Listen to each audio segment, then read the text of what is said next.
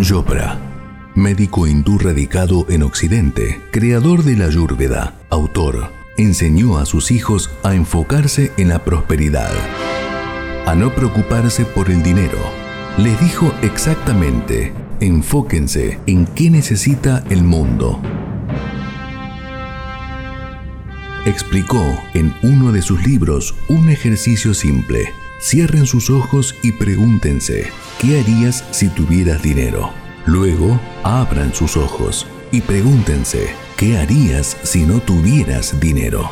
El día que ambas respuestas coincidan, ese día habrás alcanzado tu propósito en tu vida.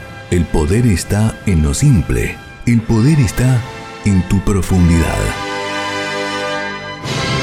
Trígono cerebral, al alcance de todos.